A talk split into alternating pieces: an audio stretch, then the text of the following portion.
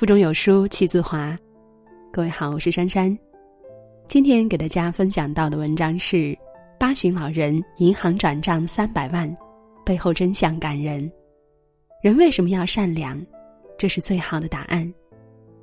一起来听。最近看到一则新闻：九月十三日，一对打扮很普通的老夫妻，来到工商银行武汉机场支行。进门就告诉工作人员，他要转钱，转到黑龙江省哈尔滨市木兰县里的一个账户。当工作人员问老人要转多少钱的时候，老人的一句话让在场的所有人都震惊了：三百万。巨大的金额让工作人员心生警惕，再加上两位老人年事已高，随行的人也不像是老人的熟人。于是便偷偷的向派出所报了警。等民警匆匆赶到现场，经过调查核实，才确定，原来这对老人是马旭和他的老伴儿。马旭是谁呢？国家首个女空降兵，参加过辽沈战役、抗美援朝战争，多次立功受勋。老人身后随行的两个人。是他老家黑龙江省木兰县教育局的工作人员，而这三百万是老人决定捐给家乡，用来建设教育的。更让人震惊的是，老人说明年四月还有七百万要捐赠，前后加起来一共一千万。一千万是什么概念呢？对于动辄片酬上千万。偷税漏税缴个罚款都上亿的明星来说，一千万可能不算什么。可是对于普通人而言，即便年薪二十万，也要不吃不喝花五十年时间才能凑齐这些钱。赚这些钱有多难，可以想象一下。但生活就是这样，有时候你殚精竭虑用一生去争取的东西，有些人谈笑间就决然舍弃了。马旭老人十五岁从军，创造过三项中国之最。是中国第一个跳伞女兵，也是中国跳伞次数最多的女兵和空降年龄最大的女兵。在他从部队离休之后，还发表过百余篇学术论文等文章，发明了供氧背心，填补我国空降兵高原跳伞供氧上的一项空白。一千万捐款里，很大一部分都是国家对他突出贡献的奖励，但他对于功名利禄却看得很轻。努力为国家奉献了一辈子，即便在人生最后，也没有想过给自己留下一针一线。如今，马旭和老伴儿住在武汉黄陂区的一处小平房里。他当初拒绝了部队安排的住房，和自己的爱人在部队大院旁边。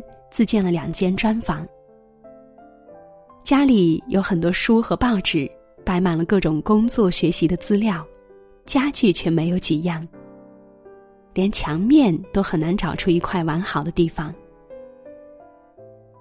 两个人平时开销很小，穿的是部队发的军装，吃的是自己在院子里种的蔬菜，睡的床是六七十年代的硬板床。沙发也是四五十年前的老式沙发，已经露出破麻袋和棉絮了。直到签千万捐款协议的时候，他脚上的人造革皮鞋都是开了胶的，鞋底和鞋面早已经分了家。等到记者到家里采访的时候，他才拿出了平常过重要节日时穿的鞋，也不过才十五元。远道而来的木兰县教育局工作人员看了都不禁难受。能够捐出一千万的人，谁能预想是过着这样的生活？老人却很不在意的笑了。他说：“我八十六岁了，和我一起的战友和首长相继离开我好多年了。我活着就是一种幸福。”马旭老人傻吗？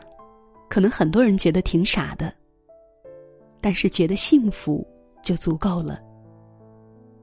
人活一辈子，多少人穷极一生都难以寻得圆满，翻翻每天的新闻，我们看到的是有人在学生食堂放发霉番茄，有的人为了偷税签阴阳合同，还有人打着创业的旗号到处恶意圈钱。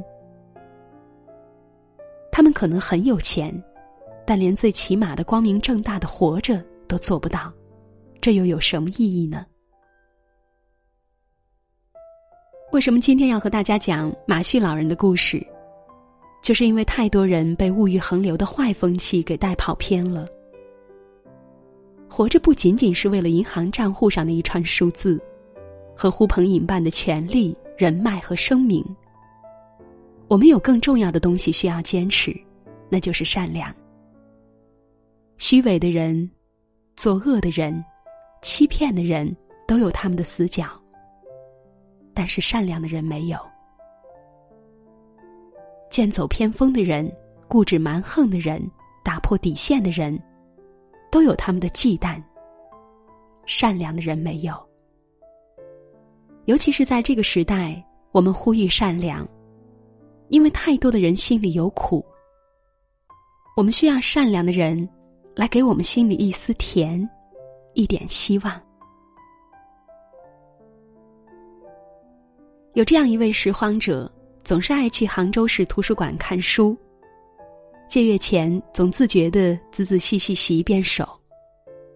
直到他出车祸去世几十天之后，他的故事才为人所知。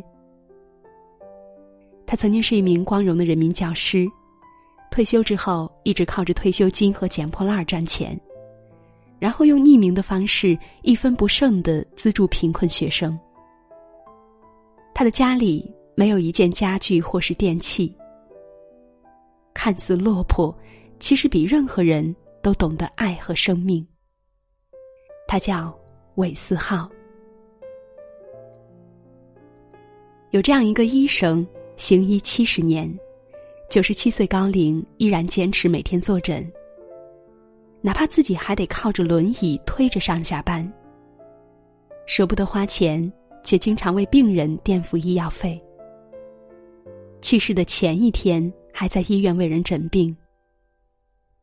他留给世人的最后一句话是：“病人看完了，回家吧。”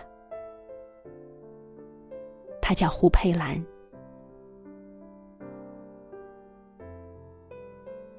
有这样一个老人，一个三轮车一蹬就是五十六年，支教十九年，挣了三十五万善款。用相当于绕赤道十八周的劳动量，资助了三百多个贫困孩子的学费、生活费。给学校送去最后一笔善款的时候，他说：“我干不动了，以后可能不能再捐了，这是我最后一笔钱。”连遗言都是：“来世再登三轮支教。”他叫白方礼。总有人说好人难做，人善只会被人欺，却没有人意识到，善良其实是我们与生俱来的一种能力。只是有些人在成长的过程中弄丢了这种能力。但总有一些人，即便活得再苦再累，也依然没有放弃善良的天性，没有改变对人有爱和同情的心计。人越成长，越发现，人生中真正难的不是赚多少钱，而是如何保持住一颗善良的心，去对抗世界的不完美。就像《熔炉》里所说的：“我们不能改变世界，但至少可以不被世界改变了我们。”这些年，我们见了太多不想见的事情，但有更多值得怀念的事情，却必须要说。大雨中，一个孩子趴在天台上，即将滑落。街边的行人纷纷驻足，围在楼下，伸出双臂，用自己的身体来当孩子的安全气垫，生怕他有什么闪失。天气突变，一位老大爷还没来得及换上雨衣，路过的姑娘默默的将自己的伞举在了老人的头顶。即使素未谋面，他还是选择将自己的善良交给别人。售票窗口前，一位大叔想买当晚到邳州的车票，却因为差二十块钱，只能无奈改选第二天中午出发的车次。旁边的红衣女士突然掏出了钱包，她说：“就买今天的吧，买明天的你还在车上过夜。”在一次放学路上，小女孩偶遇摔倒在地的环卫工人。她每走一步便回顾一看，最终还是选择折了回来，把环卫工人扶起来，并递上一杯水之后，才安心离去。被采访的时候，他说：“我其实不是为了帮他，我只是为了我内心能够安宁。如果我今天没有帮他，恐怕这一个月都会活在愧疚里。”梁晓声说：“善良不是刻意做给别人看的一件事，它是一件愉快并且自然而然的事。就像有时候，善良就是为了心安理得。这是一种本能，也是一种境界。虽然有时候世界呈现在我们面前的样子，并不是那样我们想象中的完美，但有一件事可以确定。”只要我们继续坚持善良，它的光就会无限放大。因为恶终究是恶，即便它一时占据上风，它能够宣传的也只有人人深恶痛绝的恶。但是善良不一样，善良每战胜一次恶，它向整个社会传达的是呈几何倍数增长的光明。拾起善良，你就是那个发光的人。好了，亲爱的小伙伴们，文章到这儿就结束了。在这个碎片化的时代，你有多久没有读完一本书了呢？长按扫描文末二维码，在有书公众号菜单免费领取五十二本共读好书，每天都有主播读给你听。那如果喜欢今天的分享，别忘了在文章底部点个赞。我是珊珊。早安夜空中最亮的星能否听清那仰望的人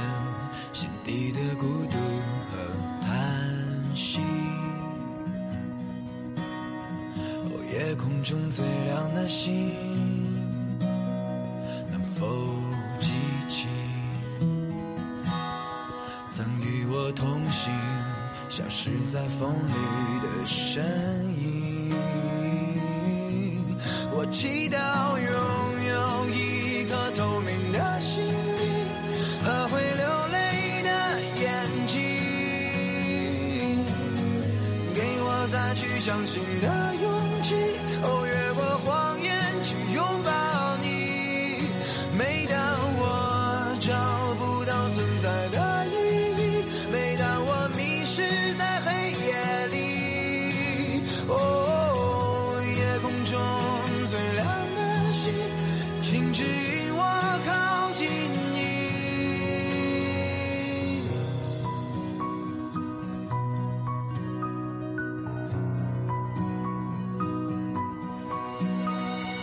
夜空中最亮的星，是否知道曾与我同行的身影，如今在哪里？哦，夜空中最亮的星，是否在意？是等太阳升起？还是意外先来临，我宁愿所有痛苦都留在心里，也不愿忘记你的眼睛，给我再去相信的勇气。哦，